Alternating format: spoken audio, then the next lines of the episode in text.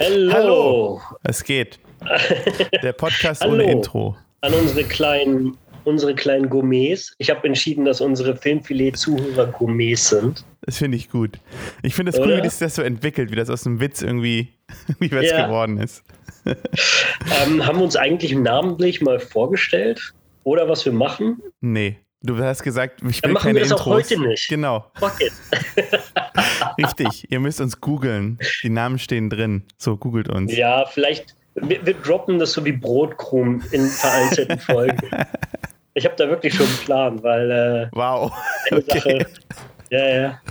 Storytechnisch schon einen Plan geschrieben. Ja, ja. Okay, so, ähm, ja. Wir haben gerade Weihnachten und Neujahr hinter uns. Wir haben den ersten oder zweiten Januar. Zweiter.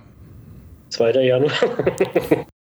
ich habe noch nicht mal getrunken, aber trotzdem, ich habe so, bei mir ist komplett alles verschwommen. Nee, weil das so ein Wochenende ist, fühlt sich das einfach an wie ein Tag, der erste und der zweite. Finde ich. Also ist mein. Ja, das war auch skurril, weil der erste Januar ist halt immer alles ist zu und das war ein Samstag ja. und dann kommt der Sonntag und alles ist zu. Genau, deswegen. Das ist wie so, ja, back-to-back -back ist schon so ein bisschen äh, sehr in einen gemorpht, in einen Tag. So, egal. So, jetzt gehen wir aber mal zu unserem Filetstück über. Ja, zu unserem MCU Nummer, ich glaube 25, 26, 27. 27, Irgendwas. wow. Ich, ich glaube 27. Ich google es jetzt nochmal, aber in der Zwischenzeit kannst du ja gerne was naja, sagen. Es geht um äh, äh Spider-Man ähm, no ich will gerade sagen, The No Way Home, genau. Ich habe den, ich habe, weil jetzt immer letzte, wenn, wenn Leute darüber geredet haben, habe ich den immer mit Far From Home verwechselt, also einfach nur den Titel. Ja. Weil ich dachte, das passt ja eigentlich auch, aber äh, No Way Home ist es genau. Ähm, der passt auch mehr als Far From Home. Genau, wir beide haben den Film gesehen. Ja. Und ja, ich weiß nicht, so, wie, wie soll man das machen? Sollen wir hier einfach so ein bisschen Review-mäßig da runter Unsere, ja, also ich würde sagen, der Film ist unmöglich. Dazu. Du kannst unmöglich über diesen Film reden, ohne zu spoilern. Also wer ihn bis jetzt ja. noch nicht gesehen hat, ähm, ja. Ja, also. Ab jetzt Stopp machen und hier später wieder einschalten, vielleicht, keine Ahnung. Ja, oder einfach weiterhören, weil wer ihn bis jetzt nicht gesehen hat, ist noch nicht interessiert. Na, schaut ihn euch auf jeden Fall an. Äh, also. das ist, glaube ich, das, was das können wir voraus schon schicken. Das wird das Fazit sein, aber das schicken wir jetzt schon voraus. Schaut ihn euch an, Leute. So. Also, die hatte auch gefallen. Ja, absolut. Das hat aber, also, das hat aber auch den Grund, ich bin schon seit einer relativ langen Zeit und es ist, glaube ich, viele Leute sind dahergekommen äh, von so einer Nostalgie für die Sam Raimi äh, äh, Spider-Man-Filme. Und es gibt halt einen mhm. kompletten Subreddit ähm, auf Reddit, auf dem ich drin bin, wo es nur um diese Filme geht. Also da werden halt immer Memes geteilt von diesen Filmen und mhm. da ging halt schon, bevor der Spider-Man, als er überhaupt angekündigt wurde, kam eben das Gerücht schon rum, dass die alten Spider-Mans da, also Tobey Maguire, dass der da mitspielen wird. So. Und dann ist es wirklich, äh, so eigentlich das ganze Jahr, bis der erschienen ist, ging es nur noch darum, um den neuen Film.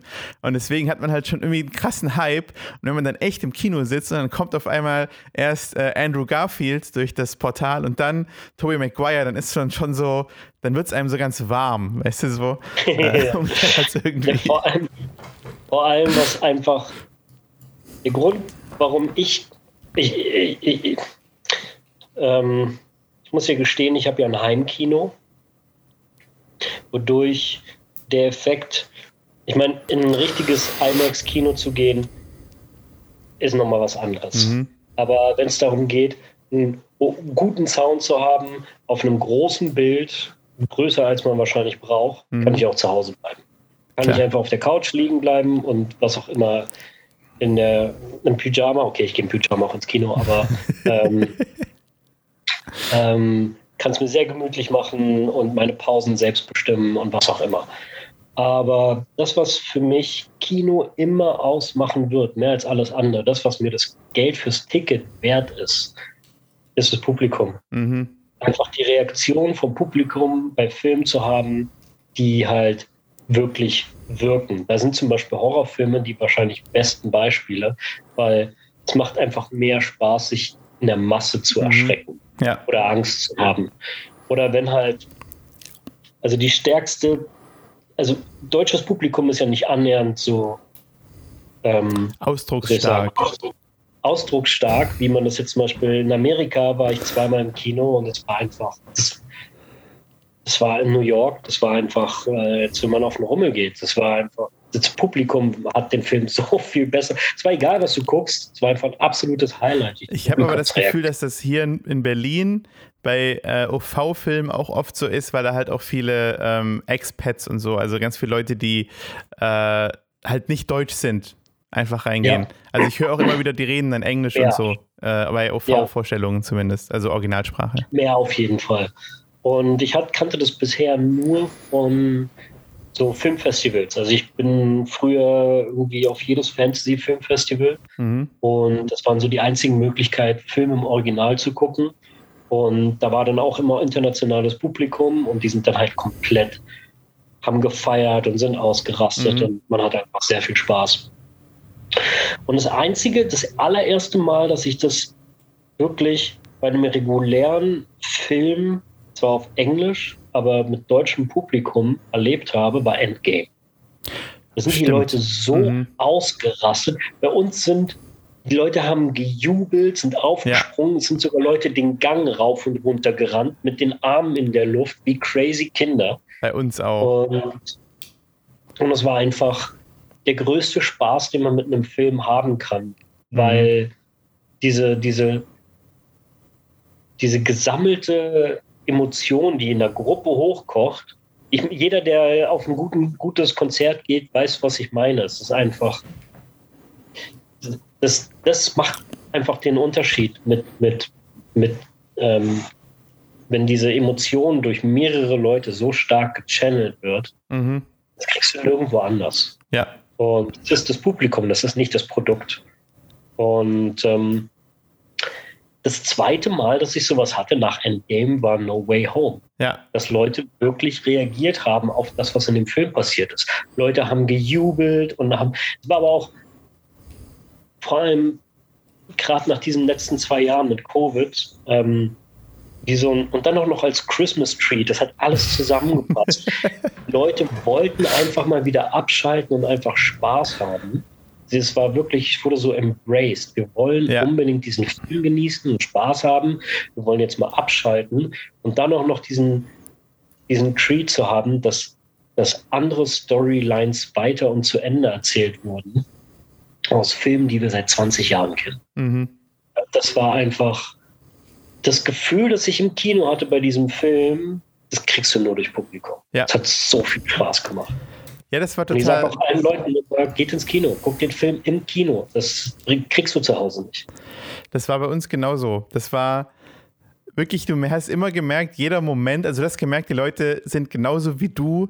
Und eben gerade dieser Moment, den ich gesagt habe, äh, als Tobey Maguire, oder, also erst ja. Andrew Garfield und dann Tobey Maguire durch das Portal kommen, dieser Fit, da haben alle gejubelt im, im Kino so. Ja. Das ist äh, wahrscheinlich ja, bei dir genau. Ich glaube, du warst sogar noch in der Premiere, ne?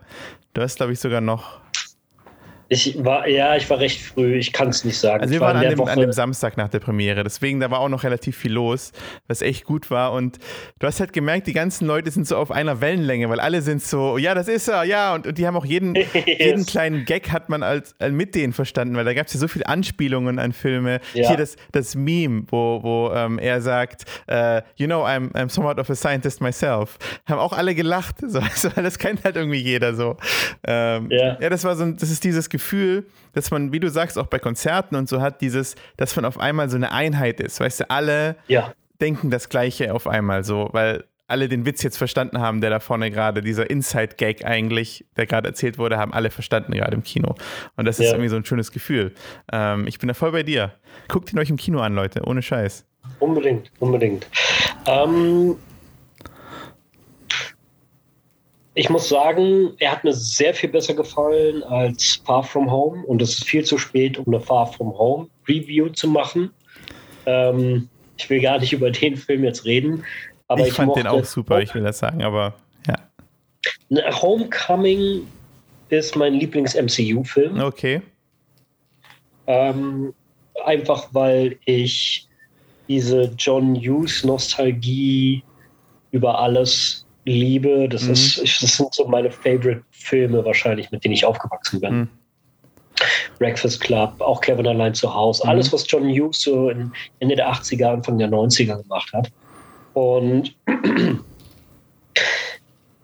sowohl, sowohl, dass sie geschafft haben, diesen Geist, diesen Charakter aufzugreifen in einem Spider-Man-Film, in einem guten Spider-Man-Film, wo einfach und jede einzelne Person, die, die für diesen Film gecastet wurde, und ich rede von Homecoming, war einfach on the spot. Mhm. Einfach, es gibt diese eine Szene, wo sie zum Beispiel diesen DC Monument, wo er die dann aus dem Fahrstuhl ja. rettet.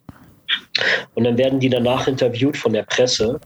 Und jedes Kind von denen hat so fünf bis zehn Sekunden, wo sie irgendwas erzählen über diesen Moment. Mhm.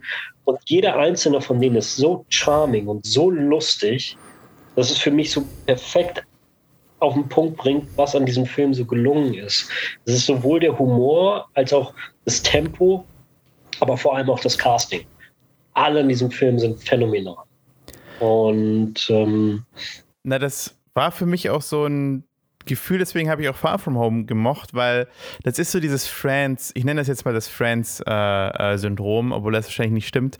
Das gibt es ja bei Sitcom, dass irgendwann irgendwann magst du diese Figuren so sehr, dass du halt jedes Mal wieder einschaltest, weil du denkst, oh cool, und ich will wissen, was die jetzt wieder erleben und so. Und das sind so wie deine Freunde ein bisschen. Also bei mhm. Friends war das ganz krass so, ne, dass du halt warst so, ja. dich oder, oder How I Met Your Mother äh, äh, als modernes Beispiel. Und das war für mich bei Homecoming kam das schon rüber und bei Far From Home auch und jetzt bei dem neuen auch. Und das ist für mich irgendwie so, glaube ich, dieses Spider-Man-Ding, dass ich einfach halt auch dieses, ähm, diese Freunde, weißt du, diese, diesen Freundschaftskreis irgendwie so mag.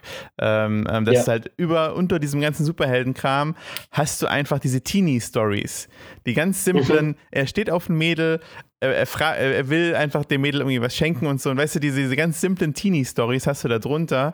Und das finde ich einen großartigen, ähm, ein großartiges Element, das sie da eingebaut haben. Einfach so, dass du, das ist eben nicht dieses, äh, ja, wir müssen die Welt retten und es geht nur darum, dass wir irgendwie, äh, äh dass, dass, dass wir hier irgendwie den großen Bösen besiegen, sondern es geht eben auch um den Teenie-Kram. Ich muss auf den Homecoming-Ball. Ja. Äh, ich muss eben, genau, ich muss irgendwas für die, für das Mädel, für meinen Schwarm besorgen. So, das sind so die ja. Stakes, die du in den Filmen hast. Und das fand ich bei beiden richtig gut, deswegen fand ja, ich Far stimmt. From Home auch gut, einfach so. Ich habe Far From Home in London in einem 4DX gesehen. Sagt dir das was? Sind das die mit diesen Seit Seitbildschirmen? Nee, das ist ScreenX, wo ah, du halt X, okay, ja. in so einem komplett Rundumblick hast. Ähm, 4DX ist 3D plus tatsächlich realistischen Einflüssen. Das heißt, wenn es in dem ah, Film regnet, okay. regnet mhm. es im Kino. Okay, okay. Und ähm, sie spielen mit allen möglichen Elementen, wie es gibt Nebel, es gibt Funken, es gibt Regen.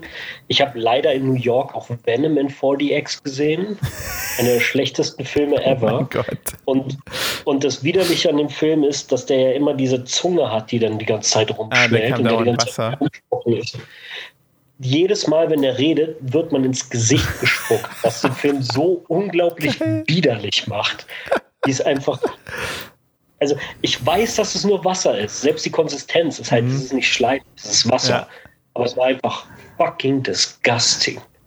Die ganze Zeit diesen, diesen Kontext zu haben, dass du gerade ins Gesicht gespuckt wirst. War dann, war dann äh, so, ähm, Far From Home, war das nicht so, war das nicht fast Meta, dann das so zu erleben, weil in dem Film geht es ja auch darum, dass er das alles immer nur Ganz simuliert. Genau. Ganz und dann genau. hast du es nochmal simuliert. Version, die man von diesem Film so, haben ja. kann. Sogar Geruch ist Teil von diesem ah, Film ah, gewesen. Du riechst verbranntes Gummi, wenn sie eine Verfolgungsjagd in Autos Aha. und alles Mögliche. Es ist, äh, es ist krass, wie all deine Sinne bespielt werden. Aber irgendwie hat mir Far From Home nicht so gut gefallen. Und das lag vor allem an zwei Sachen. Einmal bin ich kein Fan von diesem, ich habe das Gefühl, das ist wie so eine amerikanische Romantik, der Eurotrip. Mhm, okay. Das ist ja auch wie so ein, das ist ja, das ist ja auch ein Film Format, wie so ein, wie so ein Genre. So, ähm, selbst bei American Pie gibt es das, glaube ich, irgendwie. Ja, es gab, glaube ich, von, damals in den, so die Anfang der 2000er gab es, glaube ich, tausende Eurotrip-Filme von verschiedenen genau. Franchises. Und die ganzen amerikanischen Teenies kommen dann nach halt nach äh, Europa, um zu saufen und zu vögeln mhm. und einfach krass weirde Abenteuer auf irgendwelchen holländischen Hinterhöfen, äh, in irgendwelchen Kellergewölben oder was auch immer zu erleben. So, so ein bisschen das Bangkok äh, Ping-Pong-Show-Ding. Ja, ja, stimmt. Und, ähm, und ich verstehe, ich habe das Gefühl gehabt, auch bei den ganzen Reviews, die ich gesehen habe, dass gerade das, diese, diese amerikanische Romantik für den Eurotrip, sehr viel besser bei einem Amerikaner ankommt. Ich war extrem gelangweilt von dem Konzept. Mich hat es mich hat's teilweise sehr genervt und gelangweilt. Und das, was mich am meisten gestört hat, war, ich kenne halt, ich kenne halt die Welt und die Charakter und ich weiß, dass Mysterio halt ein Trickser ist. Er kommt ja in den Comics, das ist eigentlich ein Special Effects Typ aus Hollywood, der Leute mit seinen ganzen Effekten, ähm, und das haben, fand ich, haben sie gut umgemünzt auf diese neue Technologie, dass er den halt Illusionen mhm. vorspielt, mhm. dass er die halt immer austrickst. Und sie haben uns, glaube ich, die ersten, die erste Stunde von zweien die ganze Zeit versucht zu erzählen, Mysterio is a good guy. Und ich wusste, der Film fängt halt erst dann an, wenn sich herausstellt, dass er das nicht ist, dass er da halt einfach, mhm. dass er ein Scharlatan ist, der Leute austrickst. Und ich habe das Gefühl, für jeden, der so ein bisschen die Welt und die Charakter kennt, hat der Film die Hälfte der Zeit damit verbracht, wir versuchen, versuchen zu erzählen, dass er das nicht ist, obwohl es ganz klar war, dass es darauf hinausläuft. Und es hat für mich irgendwie den Film zunichte gemacht. Es, hat, also es, hat, es ist ein guter Film und, ähm, und äh, ich, ich, ich habe das Gefühl, ich versuche gerade irgendwie auch einen Grund zu finden, das zu erklären. Ich, aber er hat für mich einfach nicht so Ich verstehe das schon. Ich verstehe das auf jeden Fall. Also mir ging es halt nicht so, weil ich glaube, ich dieses also ich habe damals auch die, die 90er Jahre animierte Spider-Man-Serie gefunden, daher mhm. kan äh, gefunden, geguckt. Daher kannte ich Mysterio auch schon, da kam er auch vor, aber ich glaube, ich, ich, immer wenn ich in so einen Marvel-Film reingehe, mache ich mich, glaube ich, von allem frei, was ich kenne. Stehst du, was ich meine? Also, das ist smart. Also ich, ich sage nicht so, ja, ich erwarte jetzt, dass die, weil ich weiß schon, dass sie so oft Figuren noch anders gemacht haben. Ähm, ja. und, und ich mag auch diese ganzen, also ich, ich es gibt ganz viele YouTube-Channels, ähm, die dann gerade bei den Serien auch immer so äh, Predictions machen und sagen, ja, das wird rauskommen, ja. dass das der und der ist und in der und dem Comic kommt der und der so vor und das könnte eine Anspielung sein. Oh, ich kann diese ganzen Hexagon-Theorien nicht mehr hören. Aber ich finde das, ich fand das immer, ich fand das bei WandaVision mega geil. Da haben wir das bei jeder Folge immer danach angeguckt, so die Theorien, die der Typ ja. hatte. Und ich fand das total geil. Aber im Endeffekt, weil ich eben weiß, dass die oft Figuren auch anders verwenden, mache ich mich mhm. immer frei davon und denke so, ja, vielleicht ist er jetzt ist er ein Good Guy in dem Comic, äh, in dem Film so. Ich kann es aber auch verstehen, dass du denkst, so, nee, das geht, glaube ich, nicht, dass Mysterio ein Good Guy ist. So. Ich, ich, ich, ich habe ich hatte das Gefühl während des Films, ich verstehe, was ihr hier macht. Ihr versucht den Leuten zu erzählen, das ist ein anderer Charakter, genau das, was du gerade sagst. Das ist ein anderer Charakter als aus den Comics oder aus den, aus den Animationsshows. Aber ich habe es an keinem Zeitpunkt geglaubt. Mhm. Und ähm, wahrscheinlich hätte ich mehr Spaß damit gehabt, wenn wenn es funktioniert hätte. Und also, ich weiß nicht, warum ich da so skeptisch war. Das Ding ist, ich bin auch keiner von diesen militanten Nerds, die alles so haben wollen, wie sie es kennen. Ich lasse mich gerne überraschen mhm. und ich mag auch, wenn sie Sachen neu oder anders erzählen. Ich habe nur nie geglaubt, dass er nicht der Bösewicht ist, was die ganzes, was den ganzen Plot-Twist für mich halt komplett zunichte gemacht hat. Aber ich fand jetzt, und da komme ich wieder auf mein, auf das, was ich am Anfang gesagt habe, zurück, dass der eine Film Ergänzung noch. Okay, sorry, nee. Ich fand den Jake Gyllenhaal, Gyllenhaal ja. aber großartig. Also der ist natürlich, okay. Typ ist der Hammer. Ja, ähm, jetzt habe ich meinen Faden verloren, verdammt. Äh, sorry. Also, wieder zum, zu meinem Punkt am Anfang zurückzukommen. Ähm, ich fand halt, dass die erste Hälfte von diesem Film oder eigentlich fast der ganze Film wurde von von ihm und seinen Schülern, also von seinen Schulfreunden getragen, fand ich. Und das ging auch mhm. für mich am Anfang nie, und das finde ich eine ziemlich clevere, also bei dir hat sie scheinbar nicht funktioniert, aber ich finde das vom Drehbuch her äh, relativ clever, dass sie dass sie es eben nicht drum machen, ey, er muss jetzt hier die Welt retten mit Mysterio zusammen, sondern er will das ja die ganze ja. Zeit nicht. Er sagt die ganze Zeit, nee, ich will meinem Schwarm irgendwie was Cooles kaufen und irgendwie ihr sagen, dass ich sie liebe und so ein Scheiß. Und das ist das ist seine Motivation, das ist das Ziel. Deswegen war für mich dieser Mysterio-Sideplot auch wirklich nur ein Sideplot eigentlich. Und das fand ich ziemlich genial von, vom Drehbuchaspekt her. Ich könnte auch mal sagen, dass mhm. ich Drehbuchautor bin. So, das, das haben wir, glaube ich, langsam alle gedroppt, was wir machen. Von dem Drehbuchaspekt fand ich das eben ziemlich cool, dass sie dass sie das auch so knallhart durchziehen. Also das ist wirklich knallhart, dass er an jeder Entscheidung, also eine Figur steht immer vor Entscheidungen und in jeder mhm. Entscheidung sagt er, ich habe keinen Bock auf diesen Bullshit. Ich will hier nicht die Welt retten mit irgendwelchen blöden Elementarmonstern. Ich will meinen Schwarm ausführen so. Ähm, und er ja. ist immer, immer dazwischen drin. Und das, ich will ein Teenager sein. Genau, richtig, genau. Und das fand ich bei dem Film echt gut. Das fand, fand ich, haben sie gut hingekriegt. Und das wäre jetzt für mich so, als wenn ich, wenn ich das Drehbuch sehen würde, würde ich sagen, so versuchen sie die Leute, die eben sagen, ja, Mysterio ist sicher böse, der Twist ist vorhersehbar, die dann mhm. trotzdem drin zu halten, dass sie trotzdem dann zumindest wissen wollen, okay, kriegt der MJ oder nicht, so, weißt du? Ähm. Voll. Ähm, es, ist auch, es ist auch definitiv ein guter Film. Ähm, es ist nur mein, wie soll ich sagen, mein persönliches Befinden, mhm. dass es einfach mit mir nicht funktioniert hat. Zum einen ist es, äh, ich würde fast sagen, Pech, dass ich einfach nie überzeugt davon wurde, dass Mysterio gut ist. Mhm. Das hat natürlich, das macht den Film auf jeden Fall zunichte. Wenn du den unter dem Aspekt guckst, macht er einfach, wartest du nur darauf, dass der Film endlich anfängt. Mhm. Und dann war das zweite Ding, und das ist halt auch einfach ein persönliches Ding. Ich mag diese Eurotrip-Stories ja, einfach überhaupt nicht. Hm. Das hat mich komplett verprellt. Ja. Und ähm, für mich war das, als ich ihn das erste Mal gesehen habe, obwohl ich ihn vor die Ex gesehen habe, wie so eine Verschwendung von der Spider-Man-Story. Das hat mich irgendwie, okay. irgendwie, ja, ich habe den seitdem bestimmt noch zwei, drei Mal gesehen, wie mhm. ich es immer mache, und sehr viel mehr zu schätzen gelernt. Es gibt diesen einen, diesen einen Joke, wo ich jedes Mal sterbe vor Lachen, obwohl ich weiß, dass er kommt. ähm, das ist, wo sie in Venedig sind und äh, das erste Wassermonster aufgetaucht ist. Mhm und ähm, Mysterio gerade sozusagen vom, von den Medien entdeckt und präsentiert wurde. Mhm. Und dann fragen sie den einen ähm, Science-Lehrer. Der ist großartig. Äh, was er meint, was das ist, DB Smooth. Ja. Und er meint so, uh, what do you think, uh, what, what, what that is? Und äh, seine Antwort ist, as a man of science, witches. und, ja, ich, stimmt. Ja. und ich sterbe jedes Mal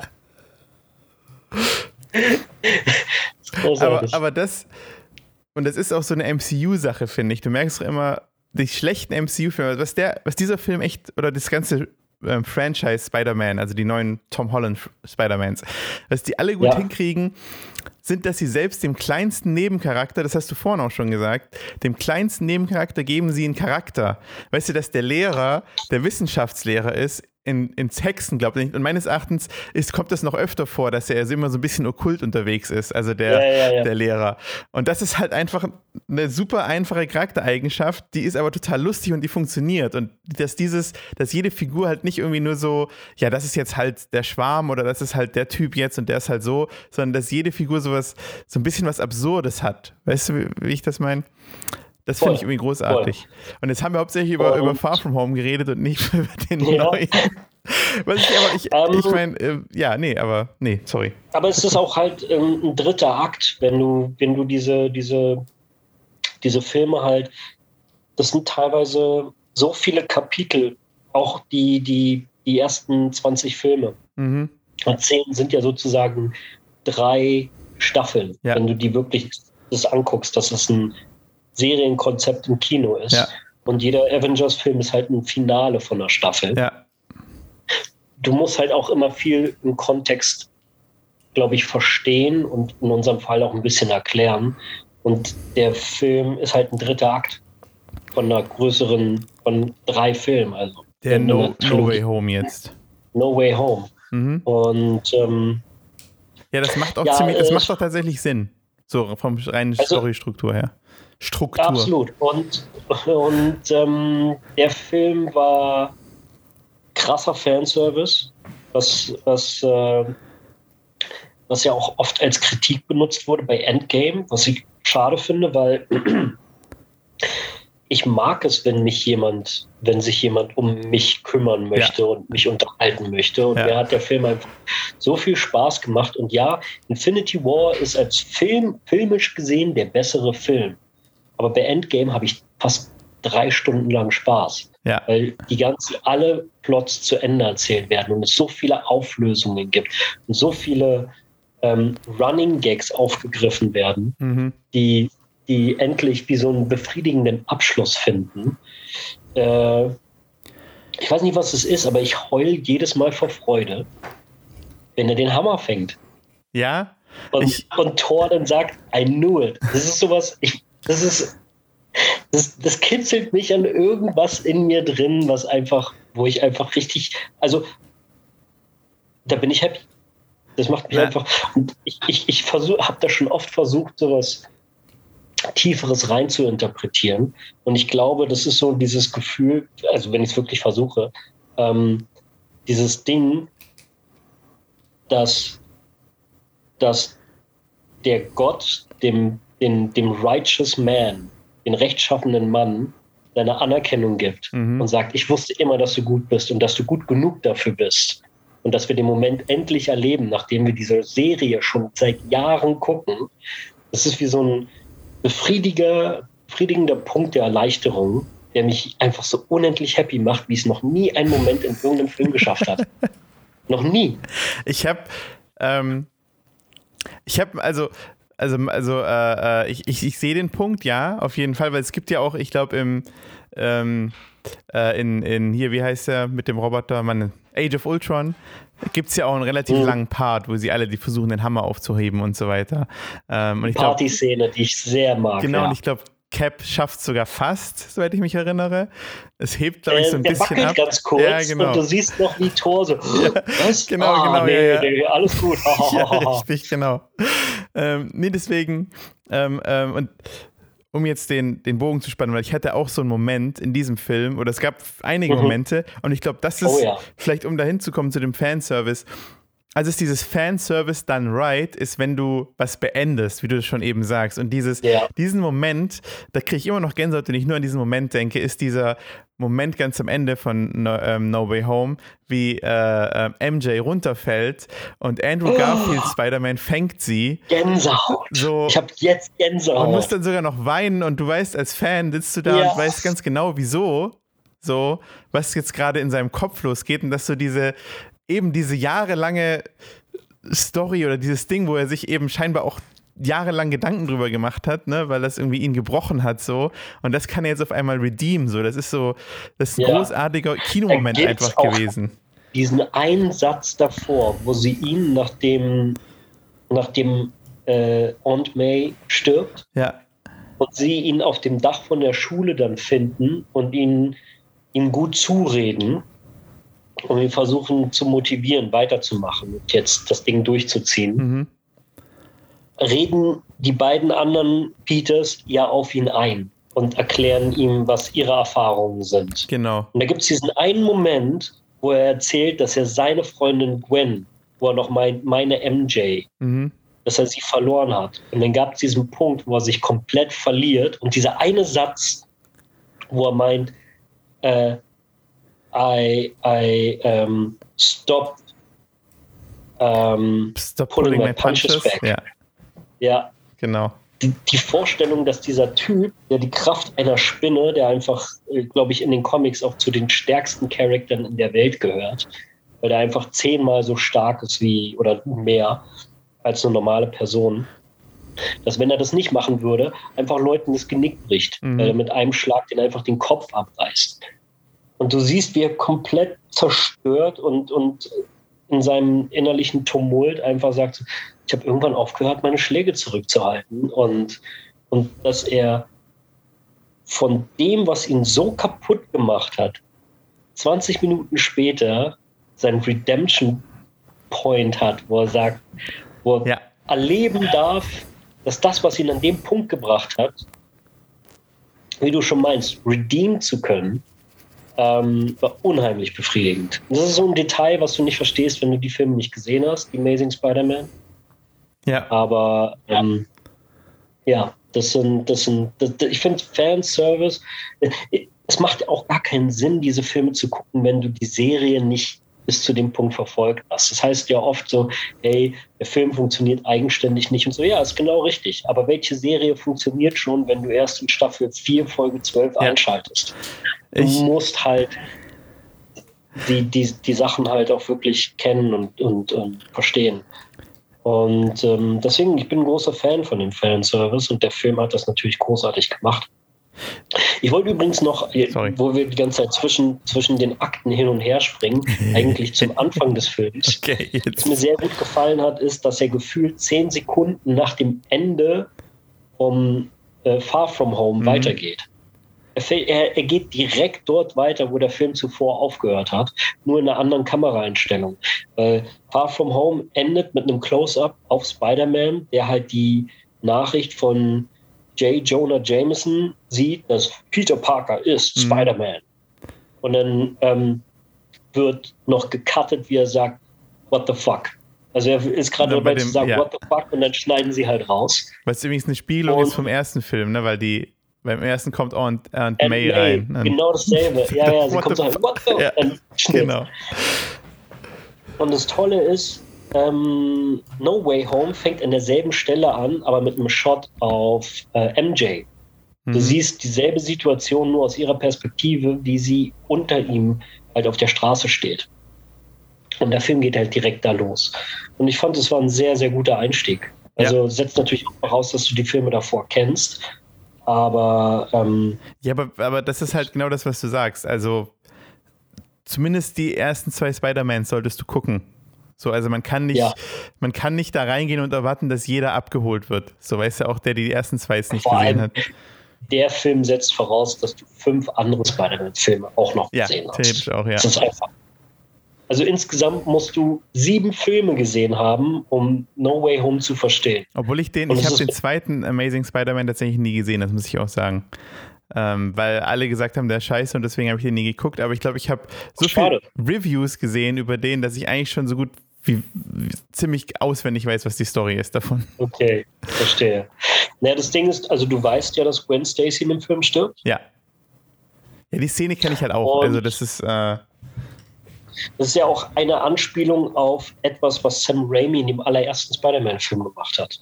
In den Comics gibt es diese Stelle, wo der Green Goblin sie von der Brücke schmeißt. Mhm und er fängt sie mit seinem, mit seinem, ähm, mit seinem äh, Netz. Spinnennetz, ja. mit seinem Faden. mit seinem Faden, was auch immer. Und ähm, das ist so einer dieser Momente, wo Comics auf einmal brutal realistisch und hart werden. So, wir bringen jetzt dem jungen Peter mal was bei. So funktionieren Sachen nicht. Er fängt sie mit dem, mit dem Spinnennetz am Nacken. Mhm. Und dadurch, dass sie schon so schnell fällt, bricht er ihr damit das Knick. Und das ist das, was Sam Raimi in dem ersten Teil anspielt, wo Kirsten Dunst von der Brücke geschmissen wird, aber er rettet sie. Mhm. Und ähm, als ich im Kino saß für Amazing Spider-Man 2 und äh, wie heißt sie? Emily Stone? Nee, Emma Stone. Dann Zeitlupe auf einmal anfängt, darunter zu fallen, dachte ich, no die machen das jetzt? No.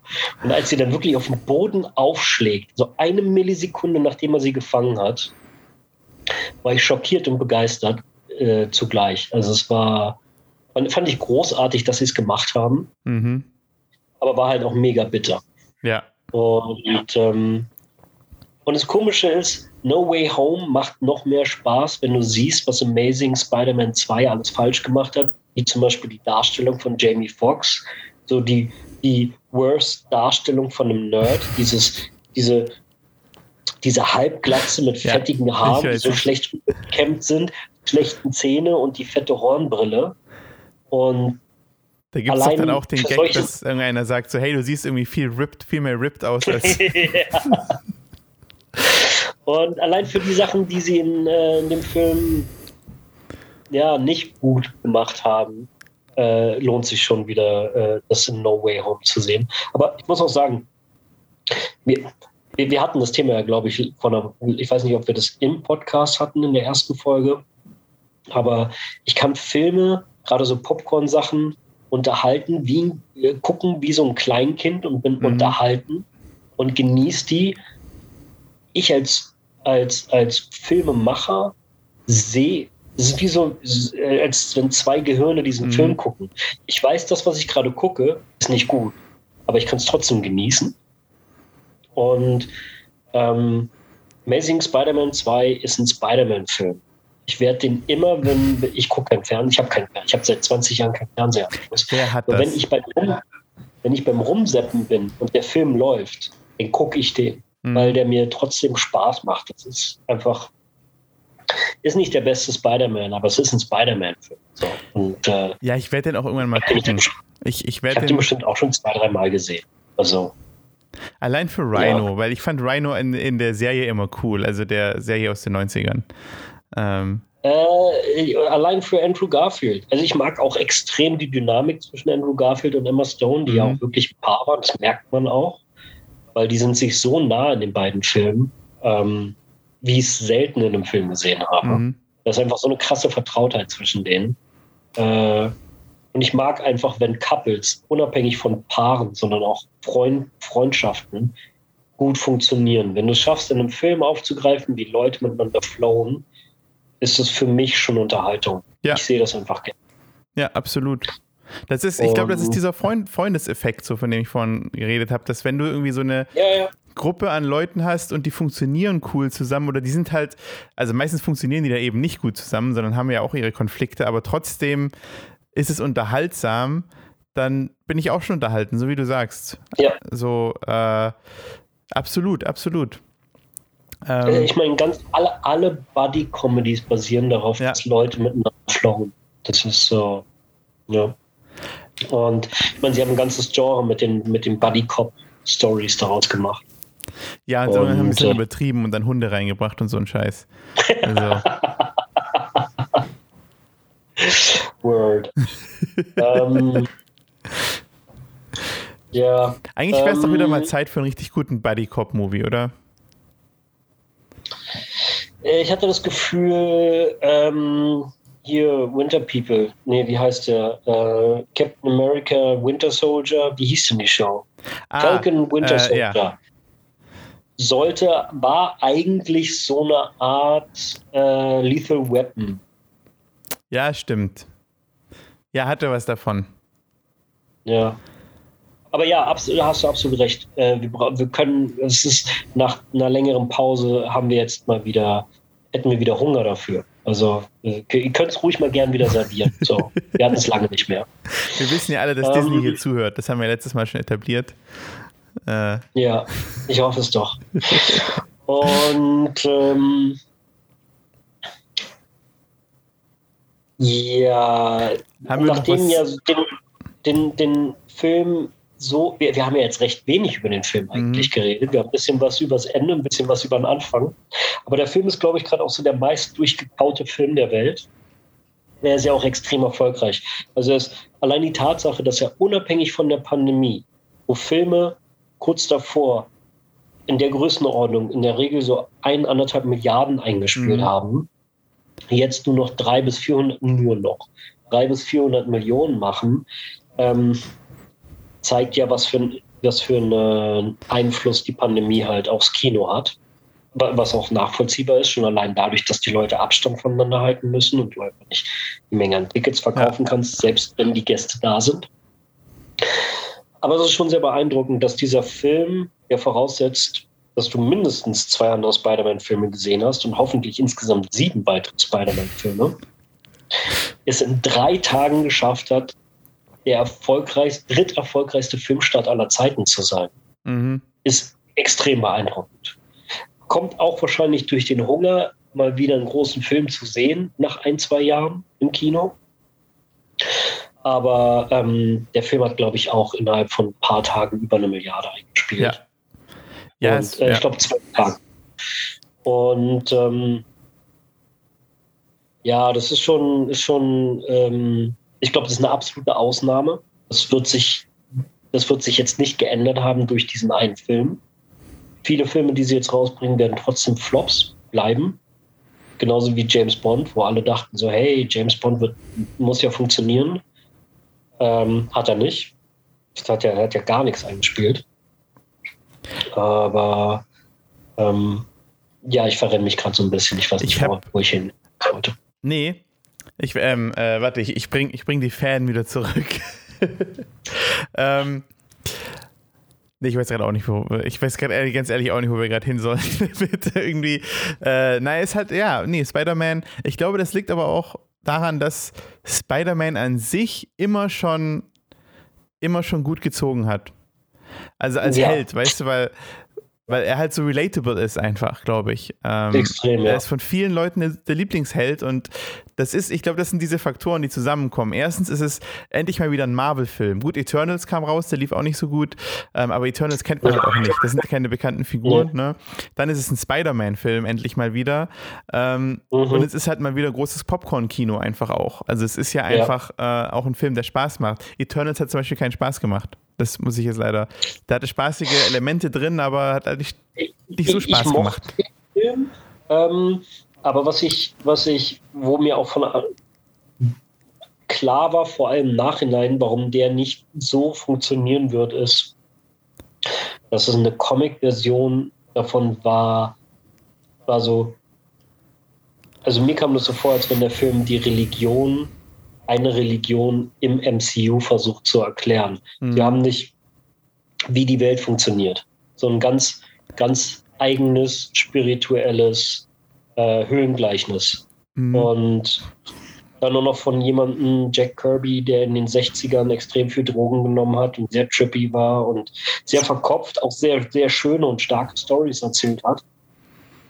Aber das ist kein Mainstream. Ja. Das ist einfach kein Film, der vor allem zu einer Pandemiezeit seine anderthalb Milliarden einspielt. Das funktioniert einfach nicht. Und äh, ja, ich bin froh, dass sie ihn gemacht haben. Ich, ich fand, ich fand, ich, ich mag auch Ausnahmen einfach. Aber ähm, ich habe auch nicht das Gefühl gehabt, so, so allein von der Geschichte her und vom Ton her, den hätte man auch sehr einfach außerhalb vom MCU erzählen können. Es müsste kein Marvel-Film sein. Ja. Ja. Und ähm, ja, aber nochmal zu Spider-Man, weil jetzt alle, äh, das ist der meist bequatschte Film, wahrscheinlich in allen Podcasts und Reviews und YouTube-Videos äh, der letzten paar Wochen, ähm, ob wir mal was anderes machen. Und zwar äh, gibt es etwas an dem Film, egal wie klein oder wie groß, was dir nicht so gut gefallen hat. Wenn du jetzt was kritisieren müsstest. oh Mann. Uff. Ähm, Wenn du nichts hast, erzähle ich gerne mal ein bisschen Background zu dem, zu dem Film. äh, hast du was? Äh, Ich habe ein, zwei Kleinigkeiten, aber die sind so irrelevant, dass es einfach wirklich nur, nur ist, wenn ich gezwungen bin, etwas zu finden. Ich überlege gerade. Ich glaube, okay, was mich gestört hat, Ja, und es ist wirklich sehr nitpicky, weil im Endeffekt funktioniert's. Aber ich glaube, mich hat so ein bisschen gestört, dass halt Dr. Strange die ganze Zeit sagt, ey, diese Leute müssen alle wieder zurück und die Sache muss wieder geregelt werden. Und dass Peter dann, dass Peter dann so krass eben, also keine Ahnung, weil ich glaube ich da, da drauf gucke und sage, ja, ist ja logisch, die müssen wieder zurück, dann ist die Sache erledigt. Und dass Peter dann so Ja. krass dagegen ist. Wie gesagt, es macht Sinn in der Geschichte, weil Aunt May ihn da auch irgendwie, äh, es geht ja um die Werte, die er auch vertritt und so.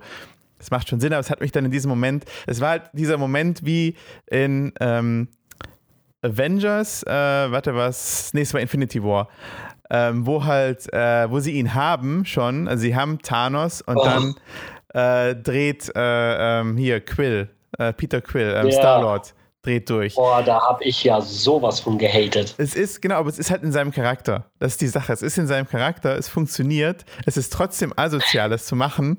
Sozusagen, hey, sie Ich- haben ihn ich schon fast. Oh, und dann hat es einer versaut. Ups. Ich so. finde, das ist auch so einer der wichtigsten Momente des Films, weil das seinen Charakter so sehr zeichnet, dass er helfen will. Also in. Spider-Man jetzt. Ja. Ja, Ja, also einfach, ja. Genau, ich sage ja, das passt von seinem Charakter her, aber trotzdem ja, ja, ja, das stimmt, ist es halt sowas, was mich ein bisschen stört, wo ich sage so, Jungs, ihr hättet das auch einfacher haben können. So, äh, weißt du, so, dann mach's halt einfach nicht. So, hätte über die zweite Hälfte des Films nicht passiert. Aber wie gesagt, es ist Was das vergibt tatsächlich am Ende ja auch passiert. Also ich meine, er hilft den Einzelnen, aber das Ende ist fast alles auf den Punkt zurückzubringen, wo wir am Anfang waren. Ja. Nur, dass er diesmal, indem er sagt, das, was wir versaut haben, also den Zauber, machen wir jetzt richtig und alle vergessen, wer ich bin. Mhm. Und das ist das, was sie dann einfach zwei Stunden hinauszögern. Ja, stimmt. Ja. Nur, nur, nur in Anführungszeichen, dass er fünf von sechs Leuten geholfen hat. Ja, genau. Eben, wenn du halt so drüber nachdenkst, aber wie gesagt, es funktioniert im Film, es funktioniert in seiner Figur, deswegen kann man es dem Film verzeihen und er macht ja Spaß. Ja. So, äh, ja. Aber das wäre im Endeffekt sowas, wo ich glaube ich, bei anderen Filmen, wenn es jetzt nicht so gut geschrieben wäre, würde es mich wahrscheinlich aufregen wenn ich sowieso macht. Also, ja, ja, voll. Es ist ja oft, dass Filme sowas dann nicht aus, aus dem Charakter rausmachen, sondern weil sie halt irgendwas passieren lassen wollen. So, hey, wir müssen da irgendwie gucken, dass jetzt irgendwas passiert, deswegen muss er das jetzt machen. Und du feste die ganze Zeit nur an den Kopf und bist so, wieso macht er das? Wieso müssen wir jetzt, äh, so ging es ja bei dem zweiten Star Wars, also dem äh, achten. Müssen wir jetzt nicht drüber reden, aber ähm, das wird uns auch zu lange. Ähm, gut. gut, dann meine, meine Kritik äh, zu ja. Äh, no Way Home Nee. Noch, ähm, noch ist schon wieder. Naja. Ich, ich habe ich hab für meinen Teil sehr deutlich gemerkt, dass der Film zu Covid-Zeiten gedreht wurde. Ja. Er wirkte teilweise, ja, ich fand, er wirkte teilweise, es kann eine absolute Einbildung sein, aber ich finde, er wirkte teilweise sehr isoliert. Fast jedes Set wirkte halt sowohl im ersten als auch im zweiten Film war alles, war viel mehr wirklich draußen und nicht im Studio. Du hast gesehen, wie jedes Set ein Studio war und eine Handvoll Leute. Und vor allem der zweite Akt, der mir ein bisschen zu lang war, ähm, der hauptsächlich in der Wohnung von Happy Hogan hm, stattfindet. Mm, ja. ähm, der wirkte auf mich sehr, ähm, ja, sehr beeinflusst von der tatsächlichen Situation. Und äh, der Film ist gut und mich hat das jetzt nicht groß gestört, aber wie gesagt, wenn ich was benennen müsste, hatte ich das Gefühl, vor allem im zweiten Akt, der so das schwächste Glied, also mhm. Verhältnis zu einem sehr guten Film, aber tatsächlich das schwächste Glied des Films ist, ähm, hatte ich das Gefühl, dass die Produktion beeinflusst war von anderen Umständen. Und das hast du mir kaputt gemacht. Jetzt hasse ich den Film. nee, aber du hast recht, auf jeden Fall, ja. Und dann war ähm, einfach für mich auch als Fan und Autor gab es, und da wirst du wahrscheinlich nie die 100% erfüllen können, aber gerade im Nachhinein, ich meine, vor allem wenn du etwas abgeschlossen hast oder etwas nicht selber gemacht hast, wirst du immer eine Idee haben, was man noch hätte ergänzen können. Mhm. Ah, warum haben sie das nicht noch gemacht? Mhm. Und ich hatte so eine Handvoll an Ideen, teilweise nur Sprüche, die ich in dem Film gerne noch gehabt hätte. Mhm. Einfach Anspielung, wenn, wenn wir schon das Setup haben, dass da drei Spider-Mans sind, aus allen drei Trilogien, beziehungsweise allen drei Spider-Man-Serien. Ja, Serien, stimmt. Ja, hätte es ich, ich bin mir sicher, bei den Deleted Scenes und selbst die, die sie nicht zeigen werden, auf der Blu-ray mhm. oder letztlich auf Disney Plus, gibt es Unmengen an. Ich habe ich glaube, ich habe sogar gelesen, dass der Autor meinte, wir hatten so viele mehr, mehr Szenen und Situationen, die wir rausgeschnitten haben, einfach weil es so viele Anspielungen und so viele Sachen gibt, die man noch Witze oder Momente, mhm. die man einfach zwischen den erzählen wollte oder zeigen konnte. Und äh, ich mochte zum Beispiel, dass sie darüber gesprochen haben, dass zwei von den Aliens bekämpft haben mhm. und einer von denen meinte, ah, ich würde auch gerne mal gegen Alien kämpfen. Ja. Dass nie jemand von denen auf J. Jonah Jameson gekommen ist. Und dass sie dann feststellen, weil das ist die einzige Parallele, die es in allen Spider-Man-Filmen mhm. gibt, die wirklich, das ist die einzige, der einzige Charakter und der einzige Darsteller, der ja. in all diesen Filmen auftaucht, dass nie jemand diesen einen gemeinsamen Nenner benennt und sich alle darauf einigen, wie anstrengend und nervig dieser ignorante Idiot eigentlich ist, der ihm das Leben nur zur Hölle macht. Und irgendwie hat mir extrem gefehlt, wo sie gerade angefangen haben, diesen ähm, gerade diesen, diesen Alex Jones Fake News äh, äh, Trash mhm. News Character mit dem neuen Film einzubringen, dass den nie jemand anspricht von den Spider-Man. Das hat mir irgendwie, das ist auf meiner Liste so auf Nummer plus Nummer eins, dass der irgendwie einfach keinen Raum findet. Also er ist da, aber er ist irgendwie in, den, in der Welt von Spider-Man findet er nicht einen mhm. einzigen Moment irgendwie, in dem er acknowledged wird in irgendeiner Form. Ich, äh, tatsächlich ja. Jetzt, ähm, weil ich dachte auch, als, als das Ende von ähm, Far From Home, äh, da kommt er ja schon beim Ende. Genau. Äh, letzte ja. Szene. Und da dachte ich tatsächlich, dass der neue sich sehr viel mehr um den drehen wird, als er jetzt im Endeffekt wirklich hat. Hätte ich auch gedacht, ja. Ähm, da hast du recht. Aber wahrscheinlich im Endeffekt ist er halt auch ein bisschen langweiliger Charakter. Das muss man halt auch sagen. Also wenn er wenn sie jetzt wirklich so diese, oder sind ja dann diese Alex Jones Richtung runtergegangen, auch mit diesen Supplements. Ja, und ich meine, Alex Jones super. ist jetzt auch nicht jemand, über also den ich einen Film machen würde, so, weißt du? Also. Absolut. Ich finde es auch eine geniale ähm, Übersetzung in die Moderne, mhm. aus ihm halt diesen, diese, diese Art Moderator zu machen, der auch sehr viel mit Social Media arbeitet. Ja. So. Tatsächlich haben sie auch eine Social Media Kampagne über TikTok gehabt, also in echt. Ja, ja, ich weiß, habe ich auch mitgekriegt. Wo der Daily Bugle halt sehr viel Sachen postet, ja. wo dieses Mädchen, die. Ähm, ja, die macht ja immer die Schulnews, ne? Genau. Die, die, die Moderatorin ja. ist, eine Praktikantin. Und ähm, das fand ich eine sehr gute Idee. Aber ich hätte gern wenigstens eine Anspielung auf ihn gehabt, dass sich alle drei einmal über ihn beschweren. Vielleicht. Und ich nehme an, es gibt etliche solche Richtig. Sachen. Ähm, ich verstehe aber auch, dass bei einem 200 Stunden, zweieinhalb Stunden Film mit dem, dass du aufs Pacing achten musst und dass du einfach so viele Sachen, die jeder gerne drin gehabt hätte, einfach, dass du da einfach sagst, you have to kill your babies für, für, für das große Ganze, mhm. damit es ja. funktioniert. Und äh, ja, das verstehe ich absolut. Na, da kannst du dich ja auf die ähm, Deleted Scenes freuen. Wahrscheinlich kommt auf der Extrem. Blu-ray kommt ich nochmal ein ganzer Film. Deleted Scenes, zweieinhalb ich Stunden. Ich habe äh, gelesen, es gibt zwei Deleted Scenes, die ich sehr gerne gesehen hätte. Ja. Einmal, wie tatsächlich Spider-Man gegen Venom kämpft. Es oh, gibt echt? eine Szene, wo es sich. Ja. Oh, krass. Es gab, eine, es gab eine Szene mit Tom Hardy, wo sie tatsächlich sich äh, äh, äh prügeln. Wow, das ist ein ziemlich großes Ding. Absolut. Krass. Und das nächste, was für mich inhaltlich sogar noch stärker ist, es, gibt, es gab eine Post-Credit-Scene, wo wir jeweils von Andrew Garfield und Tobey Maguire in ihrem Universum mhm. noch sehen, wie ihre Story weitergeht. Das ist auch cool. Und das hätte ich sau gerne gesehen. Aber haben sie jetzt nicht sogar, ging nicht Gerüchte darum, dass sie jetzt ein Spider-Man 4 machen, also in, in der Tobey Maguire-Welt auch noch?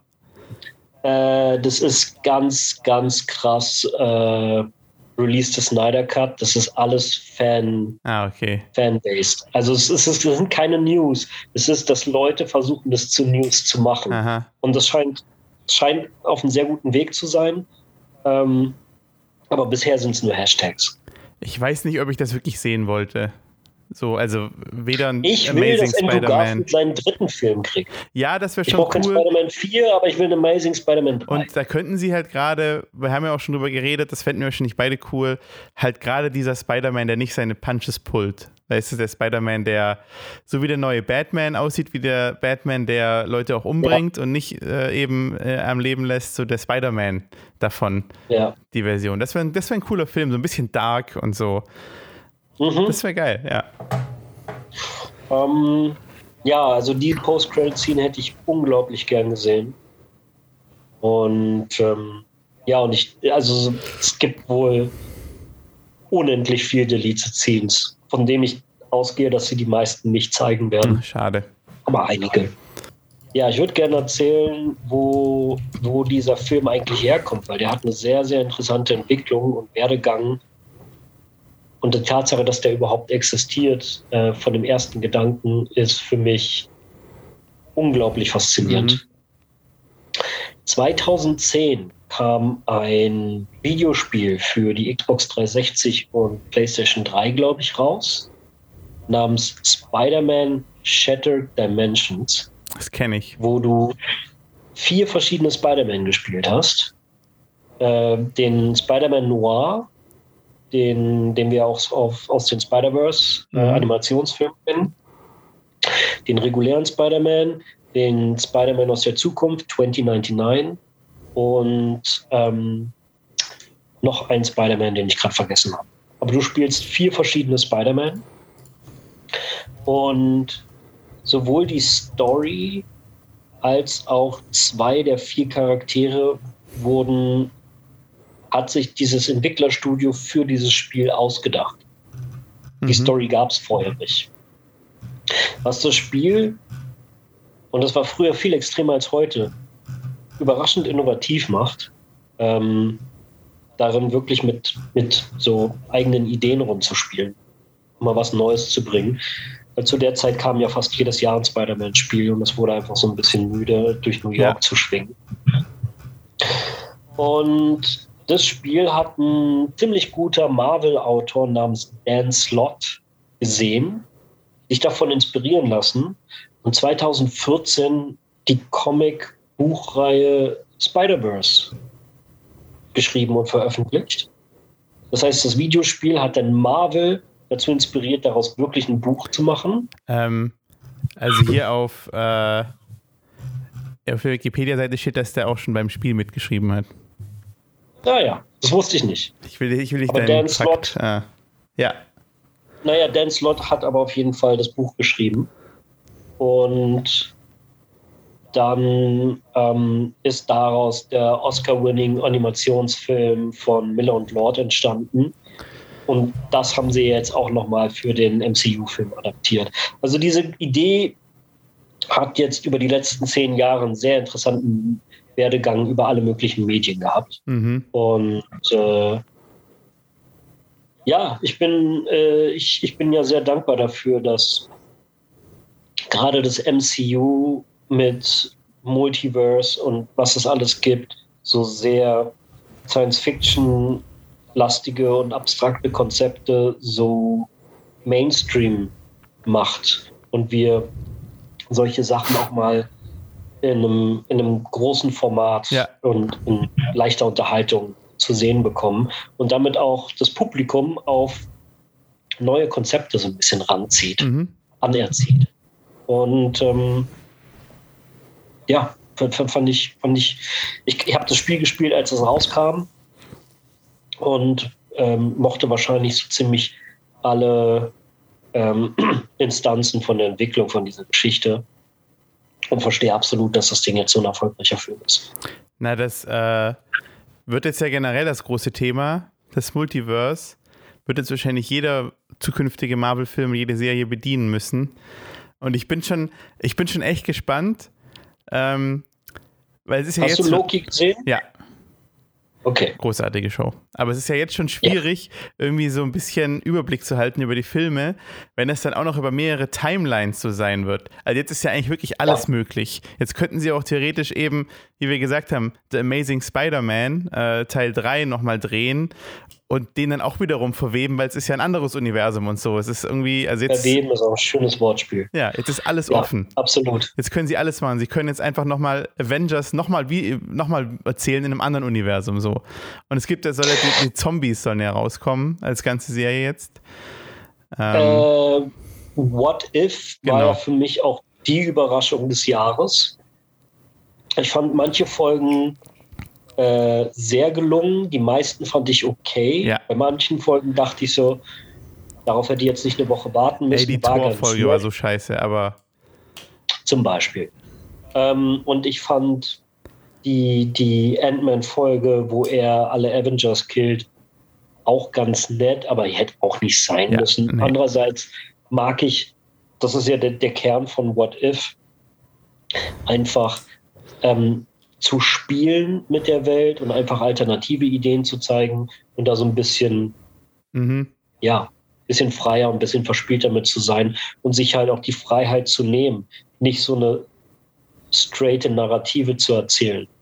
Das dann aber mit den letzten zwei, drei ja. Folgen doch alle random Folgen und Welten zusammengebunden wurden zu einem Finale, das für mich ähm, nicht nur überraschend, sondern die Größe von einem Avengers-Film angenommen mhm. hat, hat mir so das, das Hirn weggefetzt. Ja. Ich habe nicht damit gerechnet. Ich war so weggehauen, als ich die letzten zwei Folgen gesehen habe, dass die Show in meinen, in meinen Rängen von, wenn ich jetzt so eine, so, so eine Rangliste machen müsste über das Jahr von den neuen Produkten, die Marvel dieses Jahr rausgehauen hat,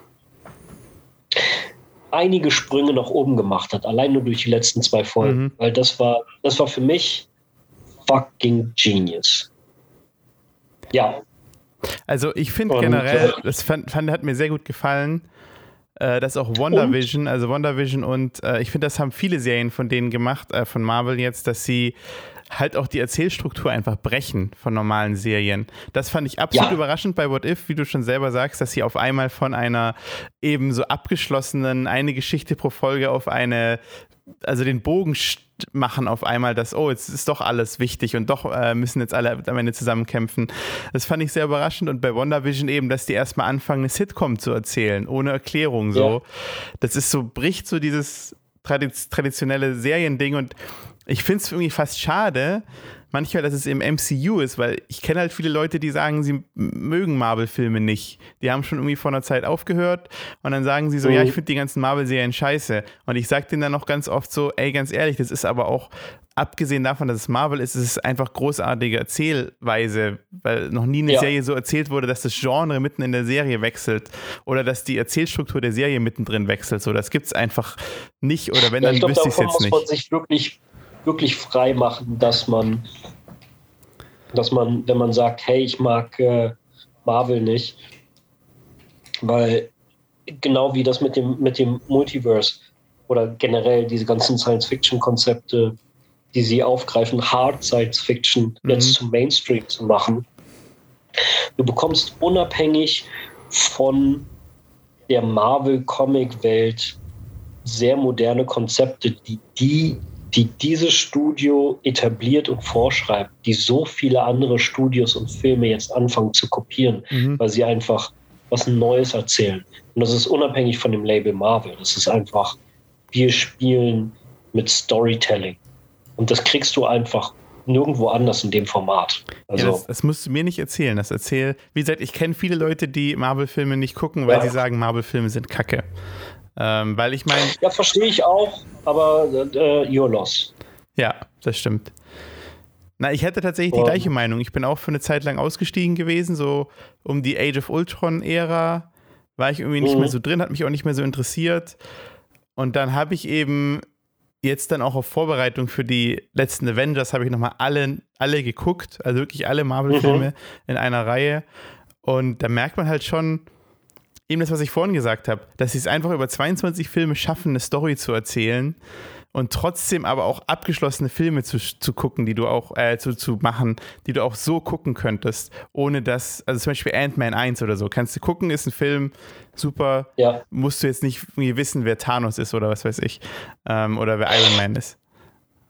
Ich, äh, ich habe es darin gesehen, meine Freundin ist extrem anspruchsvoll, also kommt aus einem ganz anderen Bereich von so Filme und Unterhaltung. Mhm. Also ich bin ja sehr der Mainstream-Gucker und sie hat mir mehr so anspruchsvolles Kino mhm. nahegebracht. Und äh, als wir uns kennengelernt haben, hat sie zum Beispiel sehr viel 50er Jahre russische Schwarz-Weiß-Dokumentation über den Zweiten Weltkrieg mhm. geguckt. Und halt einfach Sachen, die äh, von einem ganz anderen Niveau Und, ähm, und sie hat mir halt sehr viel Kunst und, und äh, ja, und anspruchsvollere Sachen gezeigt und ich habe ihr sehr viel Mainstream gezeigt. Und bevor wir in Infinity War äh, gucken wollten, habe ich ein paar Monate vorher angefangen, hey, ich will dir jetzt nicht 20 Marvel-Filme zeigen, aber lass mir die. Und sie hat, sie hat mit denen gar nichts anfangen. Mhm. Sie nicht interessiert. Mhm. Ich glaube, der einzige Film, den sie gesehen hat, war Guardians of the Galaxy. Mhm. Und ich meinte, lass mich äh, die nötigsten rauspicken. Die sechs, sieben, die ich wirklich gut finde. Damit du wahrscheinlich die wichtigsten Charakter kennst und so ein bisschen Kontext hast, mhm. wenn wir den im Kino gucken. Und es war super interessant zu sehen, wie jemand mit dem Anspruch, der so gar nicht in, das, in, in diesem, ich sag mal, in diesen Comic-Dingern drin ist, mhm. Anfängt, diese Serie, und das ist halt der Effekt von Serien, kennenzulernen. Und das ist ja das, was also die Narrative von Serien generell machen. Wenn du nach ein paar Folgen die Figuren kennst und wie sie zueinander stehen, funktionieren Witze sehr viel besser, weil ja. du einfach Kontext hast. Und dann zu sehen, wie sie anfängt, über Witze zu lachen, weil sie die Filme davor gesehen hat und versteht, wer wer ist und wie die Leute zueinander stehen. Und anfängt dann beim Intro von der Marvel-Melodie die Melodie mitzusingen und sich schon darauf okay. freut, was jetzt als nächstes kommt. Das hat echt Spaß gemacht, weil, ähm, weil ich da gesehen habe, das, was sie machen, unabhängig von davon, ob du jemand bist, der halt, wie du schon meintest, äh, Marvel-Filme mag oder nicht. Ähm, das, die Erzählweise funktioniert einfach. Es ist einfach so gut gescriptet und, ähm, und, und ja, erzählt, dass, äh, dass du, dass du es ist sehr schwer, wenn du die richtigen Sachen gesehen hast, dem nicht was abzugewinnen und, und einfach ähm, ja, dieser Show zu verfallen. Mhm. Ja, absolut.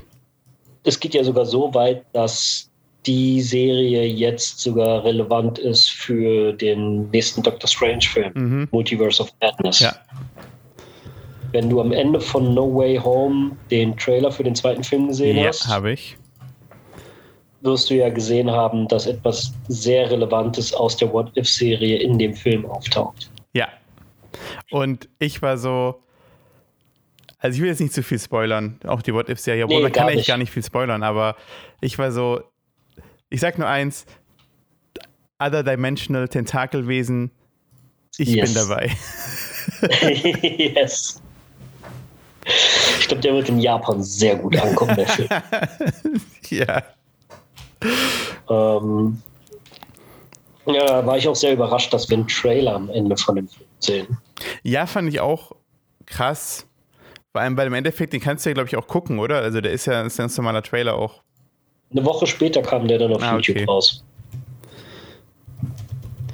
Ja, ähm, aber ich freue mich auf jeden Fall auf die zukünftigen Mal. Aber es ist vielleicht, vielleicht der perfekte Übergang, oder? Also wäre jetzt gewesen, ja. wenn nicht so viel äh, darüber nachgedacht hätten. Aber ähm, ich freue mich auf jeden Fall auf die zukünftigen Marvel-Filme. Hier, Doctor Strange, äh, der zweite Film wird sicher großartig. Diese ganze Multiverse-Geschichte macht mir Spaß. Ähm, mhm. Ja, ich habe nichts da noch zu sehen, so anderes zu sagen, außer wird cool. Ja, und zwei Monate später kommt dann schon der nächste äh, Tiger-Torfilm. Oh, stimmt. Oh ja. Da bin ich auch sehr, sehr heiß drauf. Auf jeden und, Fall. Und ähm, ja, es wird Spaß machen. Ich muss aber auch sagen, ich, äh, ich bin sehr beeindruckt davon. Also ich, ich habe das Gefühl, es hat sich, nachdem die Russos weg sind und so ihre Chapter abgeschlossen haben und auch mit Endgame so ein monumentales äh, Ende hatten, mhm. dass, ähm, dass da so ein bisschen was an Intensität und ich will nicht Qualität sagen, aber dass so ein bisschen was nachgelassen hat. Ja. Das liegt aber auch, auch daran, dass die Hälfte der Produktion schon zu Covid-Zeiten ja. stattgefunden haben.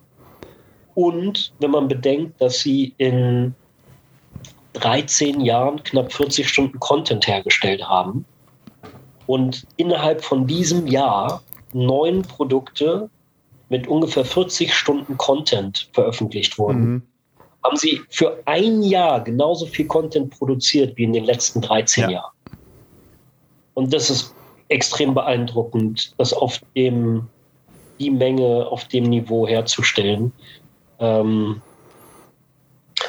ich, ich, ich bin immer so ein bisschen, ähm, wie soll ich sagen, so ein bisschen so ein halbes Auge darauf. Ich warte auf den Moment, wo sie in ihrem Run anfangen zu straucheln und hinfallen, weil ich mich frage, wie lange soll man sowas halten? Das ist ja, das, das ist ja unmöglich. Ja, ähm. Also ich weiß, dass die in Atlanta in ihren Studios äh, in der Regel vier Produktionen gleichzeitig in den Hallen nebeneinander mhm. haben. Wie lange hält man sowas aufrecht, bis du einen Schlaganfall kriegst? Ich, Kevin Feige, ich, was, ich will nicht wissen, was die den, dass der überhaupt das Haus verlassen darf bei Disney. ja. Ist doch ein Ding der Unmöglichkeit. Ich meine, wenn der den 12 Milliarden im Jahr einspielt, der ist doch, das, der darf doch kein Flugzeug mehr betreten. Nein, da könnte was passieren. Ja, ohne Scheiß. Ja, absolut. Ich, ähm, ich hoffe, dass es erstmal noch ein bisschen dauern wird. Also ich hatte auch das Gefühl, dass sie jetzt so ein bisschen eine Downtime hatten, weil, also ich meine, es ist halt wie nach einer ja. Serie, weißt du, wenn die Serie einen großen Abschluss hat, äh, äh eben Endgame und äh, Infinity ja. War, dann muss auch. kommt danach erstmal eine Ruhephase. Und das ja. waren jetzt halt so, Black Widow war so meh, also Eternals ist auch eher so ein meh-Ding gewesen. Ähm, das waren jetzt die Filme und ich habe das Gefühl, mit, mit jetzt fängt es wieder an. So dieses Jahr habe ich das Gefühl, es sind schon so viele Filme angekündigt worden, auf die ich mich mega ja. freue, ähm, dass es jetzt wieder weitergeht. Es, es wird wieder geil. Ja. Ja, Shang-Chi hat mir auch schon gut gefallen. Ja, den fand ich auch ähm, super. Ich kenne viele, die den kacke fanden, aber ich fand den, ich fand den mega gut. Ich war, ich muss sagen, ich war auch sehr befangen dadurch, dass ich, dass ich, ich habe letztes Jahr mit dem Stunt-Koordinator gearbeitet. Okay. Ich habe ähm, sehr viel, sehr viel Einblick bekommen und war sehr fasziniert von dem Prozess. Ich bin eh ein sehr, sehr großer Martial Arts Fan und ähm, habe sehr viel mit den, mit den Stuntleuten auch von Matrix zu tun gehabt und einfach zu sehen, wie das ist, diese Sachen wirklich zu produzieren, wirklich allein nur eine Szene, wie die kreiert wird, wie diese Leute arbeiten. Mhm. Du kriegst ein völlig, völlig neues Bild für jede einzelne. Also ich bin nicht nur befangen, ich habe halt auch, ich sehe die Arbeit, die dahinter steckt. Mhm. Ah, okay. Und ja. manche ist es einfach nur, nur eine Action-Szene und ich sehe die vier Wochen Arbeit, die dahinter stecken.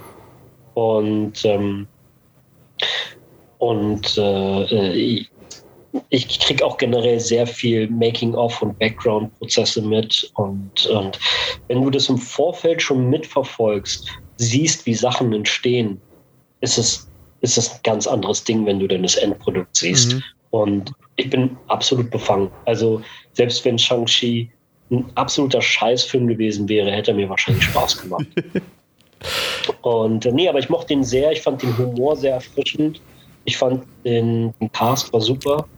Ähm, die, die waren alle sehr, sehr charming und haben sehr gut miteinander geflowt. Vor allem Aquafina und der, mhm. der Hauptdarsteller. Und äh, ich will mehr Shang-Chi sehen. Jo. Hat mir gut gefallen. Ja, da wird sicher auch noch mehr kommen. Ich fand den auch großartig. Ich fand's. Allein, dass Trevor zurückgekommen ist, der, der Fake Mandalorian. Ja, stimmt, ja, ja. Äh, Fake. Ähm, ich so Mandalorian, ja. Ja, absolut großartig. Na, ich fand, ich glaube, als ich im Kino war, fand ich das ziemlich geil, das Ende. Aber jetzt im Nachhinein bin ich so, ach, es muss schon wieder irgendwie zwei, so ein, so ein, schon wieder so ein CGI-Ende sein.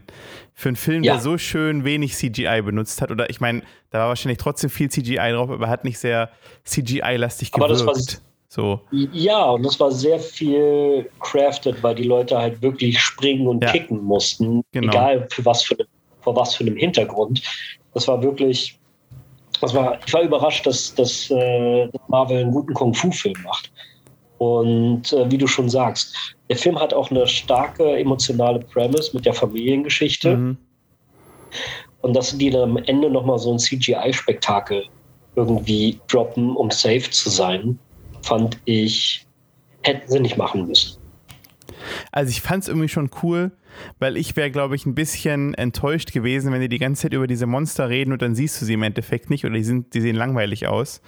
Weil da geht es doch die ganze Zeit, also vor allem im letzten, im dritten Akt geht es hauptsächlich darum, dass diese Monster nicht rauskommen dürfen aus dieser Höhle da. Ja. Ähm, Und ich glaube, ich wäre enttäuscht gewesen, wenn sie dann einfach wirklich nicht rausgekommen wären oder wenn sie die nicht gezeigt hätten. Hätte ich schon, schon gesagt, oh, ich hätte die eigentlich schon gern gesehen, weil ich, ich für meinen Teil liebe Monster in Filmen und die Drachen sahen ja. auch cool aus, deswegen verzeihe ich das dem Film, das aber Punkt. ich verstehe es trotzdem. Die, die Leute, die sich, die gegeneinander kämpfen und dann auch gegen die Monster, ich habe das Gefühl, das hätte ich nicht sehen müssen, bis auf den Punkt, dass sie dadurch anfangen zusammenzuarbeiten.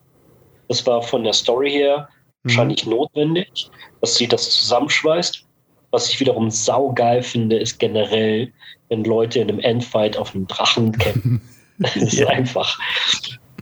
Das war einfach episch. Richtig. Also unser großes Thema ist No Way Home, ne? ja. Nee, äh, das, das ist für mich ähm, abgeschlossen. Fertig. Okay, also abgeschlossen. Leute, vielleicht zum Abschluss, guckt den, guckt den Film einfach im Kino an.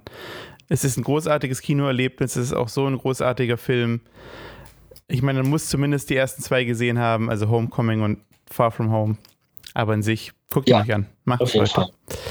Äh, ich habe ich hab gerade überlegt, ob wir nicht so ein generelles Ende einfach aufnehmen sollten, dass wir immer dran schneiden können an jede Folge. So von wegen, oh Mann, da sind wir ja schon wieder mal ganz schön abgedriftet. Ja gut, dann äh, bis zum ja. nächsten Mal oder so. wir nehmen das, was du gerade als Beispiel genannt hast.